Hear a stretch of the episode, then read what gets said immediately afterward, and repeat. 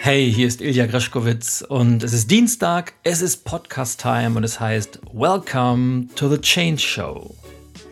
Der Podcast Show für Unternehmer, Entrepreneure und alle, die mit ihrer Expertise und ihrem Wissen ein erfolgreiches Business betreiben wollen. Und wenn du neu hier bist, dann vergiss nicht, den Podcast auf iTunes oder in einer App deiner Wahl zu abonnieren. Vergiss nicht, eine kleine Rezension zu hinterlassen und empfehle den Podcast natürlich deinen Freunden, Bekannten und all den lieben Menschen weiter, die dir am Herzen liegen. Und wenn du schon ein alter Hase bist, ein, ein treuer Hörer meines Podcasts, dann freue ich mich, dass du auch heute wieder eingeschaltet hast. Und ich kann schon mal sagen, es lohnt sich, denn wir wollen ein sehr spannendes Thema behandeln.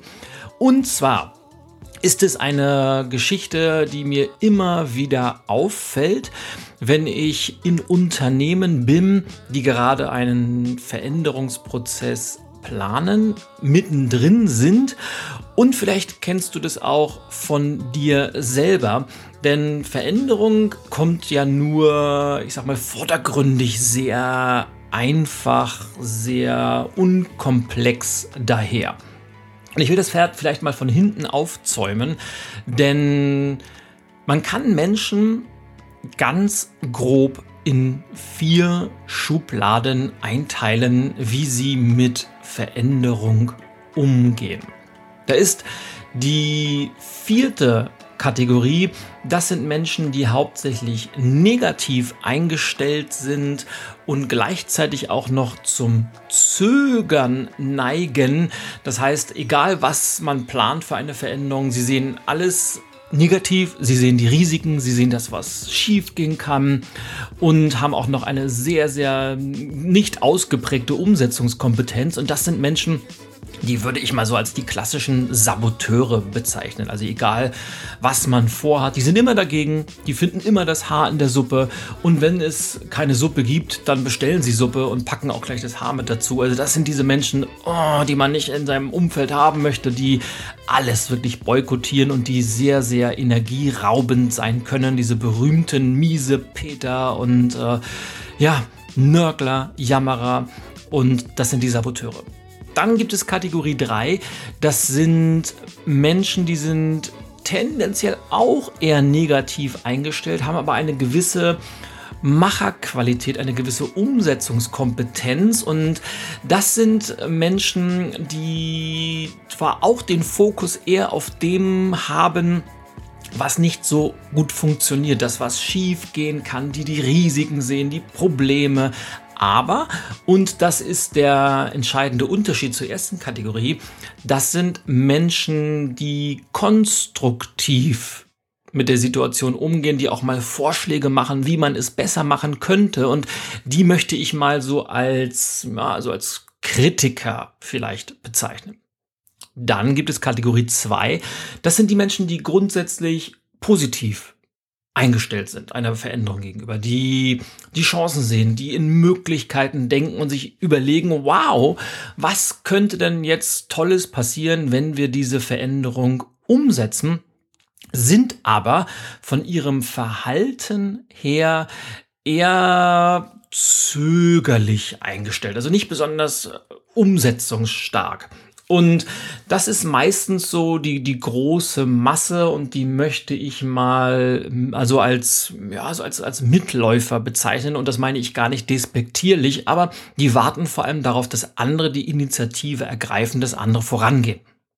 Tja, und die vierte Kategorie, das sind die Menschen, die sehr positiv sind und gleichzeitig eine hohe Umsetzungskompetenz besitzen. Und das sind die Macher, die Changemaker und das sind so Menschen wie du und ich, die diesen Podcast hören, die vor allem umsetzungsstark sind und immer nach vorne gehen und immer sich überlegen, was kann es noch Besseres geben. Und wenn du da ein wenig tiefer in die Materie einsteigen kannst oder möchtest, dann empfehle ich dir die letzte Podcast-Episode, das Dilemma der Zufriedenheit, wo ich sehr, sehr intensiv mich mit diesem Thema auseinandergesetzt habe. Das sind auf jeden Fall die vier Grundkategorien, wie Menschen mit Veränderung umgehen. Und ja, und von all diesen Menschen hast du in deinem Team, in deinem persönlichen Umfeld wahrscheinlich von jedem ein bisschen und wenn du dich selber betrachtest, hast du in dir so Persönlichkeitsanteile, wo wahrscheinlich von jedem auch ein bisschen drin ist, je nachdem, in welchem Kontext du dich bewegst. Und das ist völlig normal. So, und jetzt komme ich, nachdem ich das gesagt habe, zu dem Ausgangspunkt, warum ich mich mit dieser Thematik heute beschäftigen möchte. Denn Menschen fragen mich dann gerade in diesen Veränderungsprozessen, vor allem wenn sie verantwortlich sind oder wenn sie mitgenommen werden sollen, ganz häufig, oh, muss denn immer so viel Veränderung sein? Kann man auch nicht mal ein bisschen ruhig äh, das Ganze angehen lassen und ist dann immer alles schlecht? Hm, und da möchte ich zwei Sachen zu sagen. Erstens, Veränderung ist ja nie ein Selbstzweck.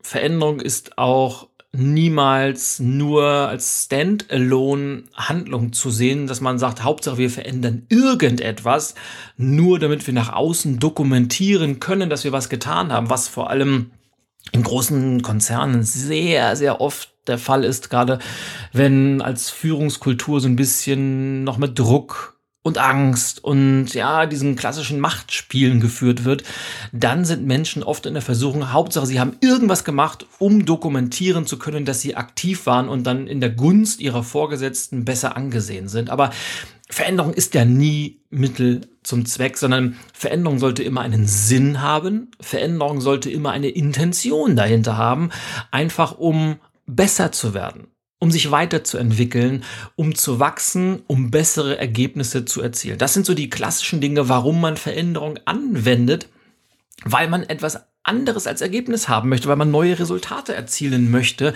und die Veränderung im Denken, die Veränderung der alten Verhaltens, der eigenen Verhaltensmuster ist dann der Weg dorthin, aber niemals Mittel zum Zweck. So, und jetzt kommen wir zur entscheidenden Frage, was oder in welchem Maße muss man denn jetzt was verändern und ist Altes immer schlecht und ist Neues immer gut? Und jetzt ist es ein wenig wie bei diesem berühmten Ritt auf der Rasierklinge. Und ich meine jetzt nicht Baron Münchhausen, der auf der Kanonenkugel geflogen ist, sondern dieser berühmte Ritt auf der Rasierklinge, wo man ganz genau die Balance halten muss, damit man nicht links oder rechts abrutscht und hinfällt. Und was meine ich damit? Denn natürlich, nicht immer ist alles, was alt ist, schlecht. Und nicht immer ist alles, was neu ist, gut. Ganz im Gegenteil, es gibt alte Sachen, die sich bewährt haben, die gut funktionieren, die auf Traditionen aufbauen. Und da wäre man ja behämmert, wenn man diese Dinge verändern würde, einfach um irgendwas zu verändern. Nein, was sich bewährt hat, was gut funktioniert hat, das sollte man bewahren, aber weiterentwickeln, modifizieren, an die moderne Zeit anpassen. Und natürlich ist auch nicht alles, was neu ist, automatisch gut. Das muss man auch erst ausprobieren und den neuen Ideen, den neuen Wegen eine Chance geben. Und jetzt kommen wir zu diesem berühmten Ritt auf der Rasierklinge, denn erfolgreiche Veränderung nimmt immer beide Aspekte in Betracht. Das heißt, gute Veränderung, nachhaltige Veränderung, vor allem wenn mehrere Menschen beteiligt sind. Und das ist nochmal der klassische, wenn man in einem Team eine Veränderung vornehmen möchte oder wenn man ein ganzes Unternehmen verändern möchte, dann braucht man immer diese Balance aus alten Dingen, die wertgeschätzt werden, dass man auf Traditionen aufbaut, dass man das wertschätzt, was funktioniert hat, dass man Werte teilt, dass man eine gemeinsame Vergangenheit hat, gemeinsame Täler vielleicht, die man durchschritten hat, dass man darauf aufbaut und gleichzeitig neue Ideen entwickelt, neue Wege beschreitet und innovativ in die Zukunft geht. Und das widerspricht sich überhaupt nicht. Und ich glaube, es ist immer diese Kombination aus Tradition und modern, aus alt und neu, aus Routinen und radikale Innovation, die erfolgreiche Veränderung ausmacht. Und ein gutes Beispiel ist vielleicht das Berliner Olympiastadion. Wer da schon mal ein Fußballspiel von Hertha BSC sich angeguckt hat oder vielleicht auf, auf einem Konzert von irgendeinem Künstler war oder vielleicht schon mal die große Gelegenheit hatte, eine Führung hinter den Kulissen mitzumachen. Das ist nämlich extremst spannend, weil das Berliner Olympiastadion hat die Architektur aus den 30er Jahren bewahrt. Das heißt, es ist immer noch genauso, wie sich das der Ursprungsarchitekt ausgedacht hat und das Olympiastadion steht da, wie es mal war, aber es ist von innen komplett modernisiert. Es hat hypermoderne Technik drin. Die Kabinen der Mannschaften sind ultramodern. Alles, was unter dem Stadion stattfindet, da sind ja riesige Hallen für Busse und zum Warmmachen, für Leichtathletikveranstaltungen. Also es ist wirklich gigantisch und es ist eine, eine faszinierende, ein faszinierender Ort, weil der, genau diese Kombination aus alt und neu macht für mich das Berliner Olympiastadion so faszinierend. Und daraus kann man viel lernen, denn wenn man Veränderung vorantreiben will, kommt es vor allem auf Wagnisse an. Und äh, wer schon mal ein Buch von mir gelesen hat oder einen meiner Vorträge besucht hat, der weiß, dass ich viel über das W, also ich habe ja meine Ws der Veränderung, W wie Wagen spreche. Und natürlich muss man es wagen, immer wieder alte und auch erfolgreiche Muster Verhaltensweisen, Gewohnheiten zu hinterfragen, loszulassen und dann mutig neue Wege zu gehen. Aber nur damit ist es eben auch nicht getan. Und jetzt ist es ja, jetzt sind wir bei der Rasierklinge und jetzt kriege ich oft die Frage, okay, das ist ja schon mal ganz gut zu wissen, dass man nicht immer alles nur komplett verändern muss, sondern dass man auch bewährte Dinge ja, wertschätzen und weiterentwickeln kann. Aber wann, wie ist denn nun genau die Kombination? Woher weiß ich denn, was es wert ist, bewahrt zu werden? Und woher weiß ich, welche Ideen ich radikal verändern muss? Und da gibt es leider kein System. Da gibt es leider keine Faustregeln, da gibt es leider keine Leitfäden, sondern das hat ein wenig mit, mit Erfahrung zu tun, das hat was mit mutigen Entscheidungen zu tun, das hat auch ganz, ganz viel mit einem ausgeprägten Bauchgefühl zu tun. Denn Menschen, die Veränderung aktiv vorantreiben, also die klassischen, Changemaker wie du und wie ich, also alle, die in dieser Community, die diesen Podcast hört, dabei sind, die klassischen Changemaker haben das ganz gut im Gefühl und finden immer die richtige Mischung aus bewahren und wagen. Und im Zweifelsfall lieber einmal zu viel wagen als zu wenig. Das ist so meine Devise, weil ich kann natürlich diese, wenn ich diese Waage habe, diese Balance habe zwischen dem, was sich bewährt hat und dem, was ich Neues wagen möchte, dann sollte das nicht unbedingt immer komplett ausbalanciert sein. Und ich habe die Philosophie, bei mir darf das Wagnis ruhig viel größer sein als die Tendenz zum Bewahren, weil sich einfach Menschen, Teams und Organisationen natürlich auch weiterentwickeln. Und selbst das, was vor fünf Jahren State of the Art war, was vor fünf Jahren super gut funktioniert hat, was sich bewährt hat, kann heute schon wieder überholt sein. Und ich habe dann so ein bisschen die Philosophie und vielleicht kannst du das als, als eine Art Faustregel benutzen, nämlich auf der einen Seite immer genau hinzuschauen, was funktioniert auch unter aktuellen Marktbedingungen, unter den modernen Rahmenbedingungen, was funktioniert da noch gut? Und was wollen wir modifizieren? Was wollen wir weiterentwickeln? Das ist das eine, dass man da ganz, ganz genau hinschaut und auch ein Gespür hat. Und da hilft einfach auch oft mal zuzuhören, den eigenen Mitarbeitern zuzuhören, den Kunden zuzuhören. Aber gleichzeitig darf es auch niemals eine Ausrede sein, um bequem zu werden. Und es darf niemals heilige Kühe geben. Das heißt, es darf nichts, aber auch überhaupt nichts geben, was ein Tabu ist, kritisch hinterfragt zu werden. Und äh, wenn es nach mir geht, sollte man radikal alles regelmäßig auf den Prüfstand stellen.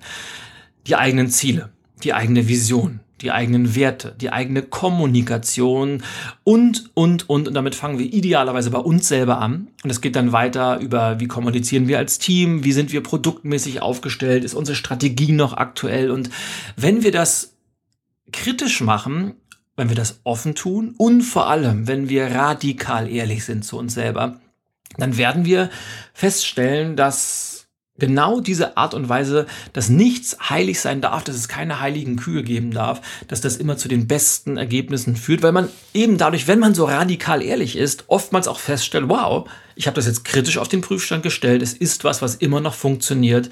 Wir bewahren das, indem wir es weiterentwickeln und nur minimals subtil modifizieren. Oftmals wirst du aber auch feststellen, dass einfach bei dieser radikalen Hinterfragerei rauskommt, ja, das sind einfach Dinge, die haben wir gemacht, weil wir das schon immer so machen oder das weiß keiner mehr so genau, warum das so ist. Es war einfach irgendwann so und hat sich dann verselbstständigt und das sind die Punkte, wo man dann reingrätschen muss, um mal mit äh, den Worten des neuen HSV-Trainers Bernd Hollerbach zu sprechen, dem ich an dieser Stelle alle Daumen drücke, dem HSV noch zu retten. Und ja, aber ich, ich schweife ab, weil da rein zu grätschen und zu sagen, nee, nee, da fangen wir jetzt an, entsprechende Maßnahmen zu ergreifen und zu verändern. Und eine weitere Philosophie, ein Mantra vielleicht, ein tägliches Mantra, das mich seit vielen Jahren begleitet, ist oder, oder basiert auf der Erkenntnis, die ich vor vielen, vielen Jahren hatte, die da lautet, Kunden interessiert es niemals, wie gut du gestern warst. Interessiert die einfach nicht. Kunden interessiert ausschließlich, wie gut bist du heute und welche Lösungen bietest du für die Herausforderungen deiner Kunden in der Zukunft an. Das ist alles, was zählt. Also sagen wir mal, kann man ja auch im, im Sport wunderbar beobachten. Bastian Schweinsteiger, einer der tollsten Fußballer der Welt, die Deutschland jemals gehabt hat. Er war ein Kämpfer. Er hat Deutschland zur Fußball-Weltmeisterschaft geführt. Er war der unangefochtene Leader der Weltmeistermannschaft 2014, war jahrelang Stammspieler, war bei Bayern München eine, eine, eine Lichtgestalt, natürlich nach Franz Beckenbauer, der eine viel, viel größere Lichtgestalt war, aber Schweinsteiger war eine Lichtgestalt bei Bayern und hatte alles, was man erreichen kann, erreicht. Er war eine Identifikationsfigur und trotzdem hat sich Bayern München entschieden, sich von Schweinsteiger zu trennen und ihn an Manchester United zu verkaufen. Warum? Weil sie die Leistung von Schweinsteiger kritisch hinterfragt haben und ähm, ihn als Mensch sehr geschätzt haben, aber gesagt haben, die Kunden oder die Ergebnisse unseres Sports interessiert es nicht, wie gut du vor fünf Jahren oder vielleicht sogar noch vor zwei Jahren gespielt hast. Wir wollen wissen, wie gut kannst du uns mit deinen Fähigkeiten in der Zukunft helfen. Und da hat man sich eben entschieden, weniger auf Schweinsteiger zu setzen, sondern mehr auf Thiago und Javier Martinez und wie die Bayern-Stars alle so heißen. Und das ist ein, ein Beispiel aus dem Sport und das gleiche gilt fürs tägliche Business, für dein Unternehmen. Was früher war, ist alles wichtig ist auch gut, das wertzuschätzen, aber es hat eigentlich keine Relevanz mehr für die Zukunft. Und deshalb lautet einer meiner Wahlsprüche, mein Mantra, und vielleicht hängst du dir dieses Mantra auch irgendwo an den Spiegel. Es lautet, der Erfolg von gestern verhindert den Erfolg von morgen. Wow, was für ein cooler Satz, aber er hat eine extrem starke Wirkung, weil es erinnert mich immer wieder an eins, nämlich nichts lässt uns so leicht bequem werden, wie erfolgreich zu sein. Weil wenn wir erfolgreich sind, dann ruhen wir uns gerne drauf aus und äh, sind eben nicht mehr so mutig im Hinterfragen. Wir sind eben nicht mehr so bereit, auch die heiligen Kühe anzugehen und wir sind eben nicht mehr bereit, diese mutigen Entscheidungen zu treffen. Deshalb ist es umso wichtiger, sich zu verändern, wenn man bereits erfolgreich ist. Und das lerne ich immer wieder und begeistert mich immer wieder, dass meine erfolgreichsten Kunden immer diejenigen sind, die am meisten verändern, die heute sagen, okay, wir wissen, wir sind erfolgreich, wir haben die letzten fünf Jahre zweistellige Umsatzzuwächse, wir haben die letzten zehn Jahre immer mehr Marktanteile erreicht, aber wir müssen uns heute radikal verändern, um eben auch noch in zehn Jahren erfolgreich zu sein. Und das gleiche gilt für dich, wenn du nur ein kleines Unternehmen hast oder wenn du ein, ein Entrepreneur bist, der alleine arbeitet. Stell dich immer wieder selbst auf den Prüfstand und nimm nichts als selbstverständlich, weil wenn du irgendwann diese Bequemlichkeit abdriftest, ist das der Anfang vom Ende und du wirst über kurz oder lang am Markt obsolet werden, weil der Markt ist heute so verrückt geworden, der will einfach keine Standardlösungen von vor 20 Jahren mehr haben. Der will moderne Lösungen haben, vielleicht sogar Lösungen, die es heute noch gar nicht gibt, die gerade erst entwickelt werden. Und dafür brauchst du einfach kritisches Denken und diesen berühmten Ritt auf der Rasierklinge solltest du jeden einzelnen Tag wieder sehr, sehr bewusst durchführen und die entsprechenden Schlüsse für dich und für dein Unternehmen ziehen.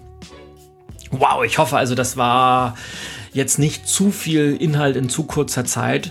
Ich kann ja nochmal zusammenfassen. Also A, es gibt vier Kategorien, wie Menschen mit Veränderung umgehen. Und das kannst du bei dir selbst einmal abchecken, vor allem aber auch bei deinem Team. Und deine größte Herausforderung muss immer sein, dich selbst und die Menschen in deinem Umfeld in die Kategorie des Machers zu bringen. Also auf der einen Seite Veränderung als Chance zu sehen und gleichzeitig eine extrem hohe Umsetzungskompetenz zu haben. Und dann gilt es immer, die Balance zu finden aus Dingen, die sich bewährt haben, aus Altem, was man weiterentwickelt und modifiziert und radikal neuen Ideen, um innovative Produkte zu entwickeln, um neue Dienstleistungen an den Markt zu bringen und um einfach auch als Unternehmerpersönlichkeit zu wachsen, weil das ist so entscheidend und je besser du in dieser Fähigkeit bist, desto erfolgreicher kannst du in die Zukunft blicken. Schreib mir gerne auch eine Message, eine E-Mail an podcast.greschkowitz.com und lass mich wissen, wie es dir damit geht, in welche Kategorie du dich einteilen würdest und vor allem, welche Erfahrung du mit diesem berühmten Ritt auf der Rasierklinge gemacht hast. Dabei wünsche ich dir viel, viel Spaß. Ich wünsche dir viel, viel Erfolg. Wenn die Podcast-Folge für dich wertvoll war, teile sie gern mit deinen Freunden, mit deinen Bekannten. Vor allem für diejenigen oder mit denjenigen vielleicht, die noch nicht ganz so dieses Changemaker-Mindset haben wie du und ich. Und wenn du mir einen Gefallen tun möchtest, dann hinterlass mir gerne eine Rezension auf iTunes. Das dauert eineinhalb Minuten, vielleicht sogar nur eine Minute und ich freue mich riesig. Und der Podcast kriegt so einen kleinen Kick fürs Ranking, wo, ja, wo ich mich ebenfalls sehr darüber freue. Und das soll es für heute gewesen sein. Ich wünsche dir ganz viel Spaß beim Verändern. Ich wünsche dir ganz viel Spaß beim Reiten auf der Rasierklinge. Und ich verabschiede mich und sage, übernimm Verantwortung, geh aktiv voran, mach einen Unterschied und vor allem be the change in deinem Business und in deinem Leben. Bis zum nächsten Dienstag, bis zur nächsten Change Show. Alles Gute, au ja und dein Ilja. Das war's für heute. Ciao, ciao.